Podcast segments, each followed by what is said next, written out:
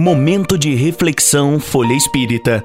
Uma pausa para refletir sobre os ensinamentos da doutrina espírita. Momentos cheios de lições para seguirmos buscando a nossa evolução moral e espiritual.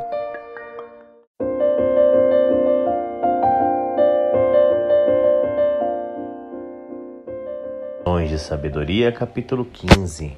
Chico Xavier, Ponte entre dois mundos. Fernando Orr pergunta ao médium: Arriscaria dizer-nos se virão outros Chico Xavier com desenvolvidas faculdades mediúnicas?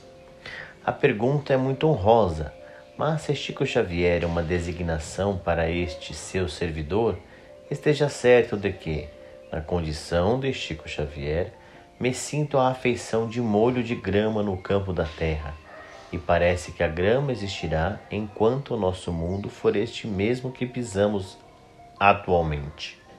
Neste ponto, o médium se volta para nós, que acompanhávamos o rápido avançar de seu lápis mediúnico, e nos diz: Sou qual feixe de grama nascido no campo, vindo para servir de alimento e ser pisoteado.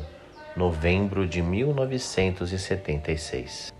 Por que existem tão poucos médiums, digamos, superdotados? Em quase meio século de mediunidade ativa, tenho aprendido que não é tão fácil aceitar o serviço mediúnico de maneira a conduzi-lo para frente de modo incessante.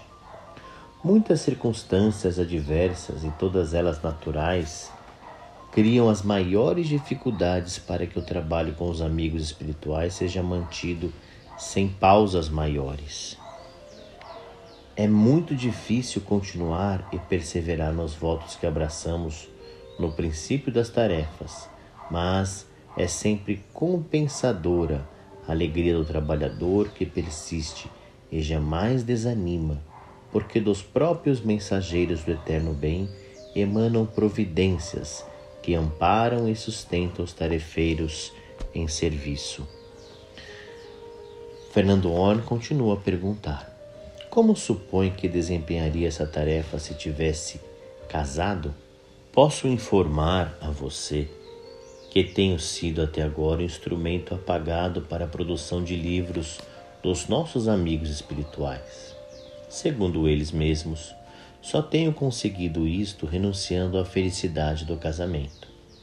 Para que os livros nascessem de minhas pobres faculdades, de modo mais intenso no aproveitamento do tempo disponível na reencarnação, foi preciso, diz-nos o nosso Emmanuel, que eu aceitasse a existência em que me encontro, na qual o matrimônio, nos preceitos da vida física, não seria possível.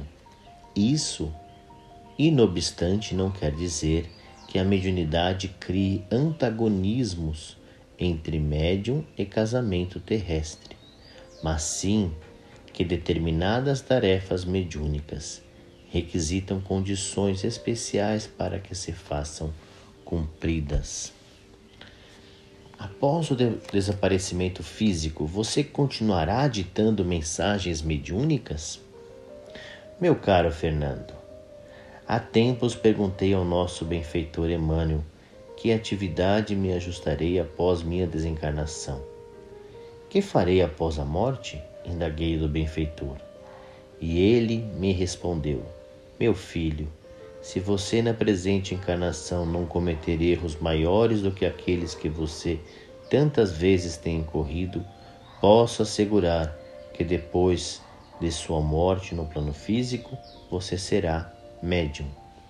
Chico acrescenta oralmente: creia que estou falando a verdade e que a mediunidade no mais além continua em outros graus de responsabilidade e transcendência. E você escolheria reencarnar no terceiro milênio para prosseguir na tarefa do soerguimento do espírito humano? Nos últimos tempos, as tarefas mediúnicas se tornaram cada vez mais agradáveis para mim, e de tal modo que, se eu pudesse escolher, será para mim um privilégio voltar à Terra na condição de médium na doutrina espírita. não com a ideia de que esteja trabalhando no surgimento de meu semelhante, mas como melhoria para mim mesmo. W. A. Quinn perguntou a Carlos Alberto Bacelli. E com relação a ele próprio, teria ele feito alguma outra referência que não o seu modesto e sublime desejo de continuar a ser simplesmente médium no além ou em futuras reencarnações, conforme algumas vezes ele tem dito? Carlos Alberto Bacelli responde: Às vezes, brincando, ele diz: Gostaria de reencarnar numa aldeia onde ninguém soubesse ler nem falasse em livro, onde a gente pudesse viver de forma simples, em contato com a natureza, sem as complicações da vida moderna. Vivendo nesta encarnação exclusivamente para os espíritos, já nos disse que até seu corpo foi desapropriado pela espiritualidade. É compreensível que ele, como qualquer um de nós, aspire a viver uma vida sem tanta renúncia. Chico me dá a impressão de uma pessoa enganada, esmagada pelo trabalho.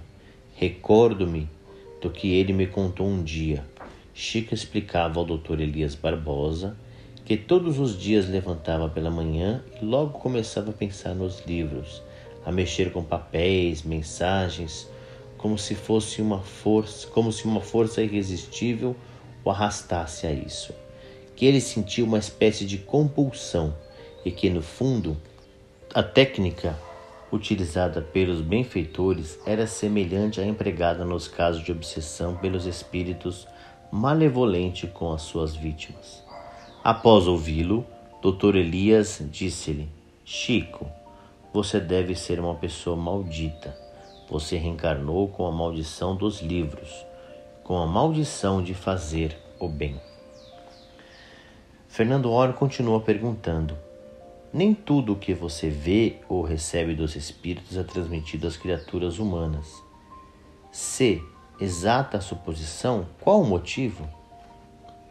O médium, na doutrina espírita, à medida que se conscientiza nas tarefas que desempenha, aprende com os espíritos que só interessa o bem das criaturas e que o mal não merece considerações a não ser aquelas que nos levem a extirpá-lo com espírito de amor.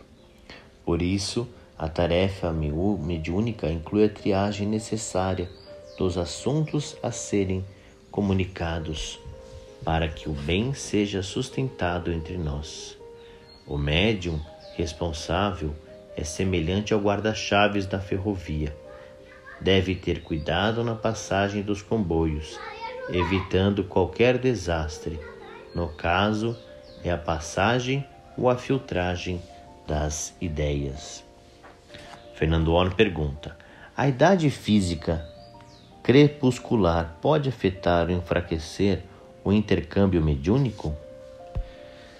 Não creio que isso possa acontecer, pelo menos em nosso caso pessoal, embora compreendo a cinzeleja das tarefas mediúnicas que me couberam quanto mais tempo na vida física maior é o interesse e maior é o entusiasmo que sentimos nos contatos com a espiritualidade. Ainda em nossa estreita área de trabalho, não é propriamente o trabalho mediúnico que des decresce com a atividade física, e sim o tempo vai ficando reduzido para que se possa atender às variadas obrigações que a mediunidade nos oferece em favor de nós mesmos e acrescenta sorrindo: No início eu tratava só com os espíritos, agora trato com os espíritos e com os espíritas. Novembro de 1976. Conheça também o jornal Folha Espírita e os livros e e-books da FE Editora. Siga-nos no Facebook, Instagram, Twitter e YouTube.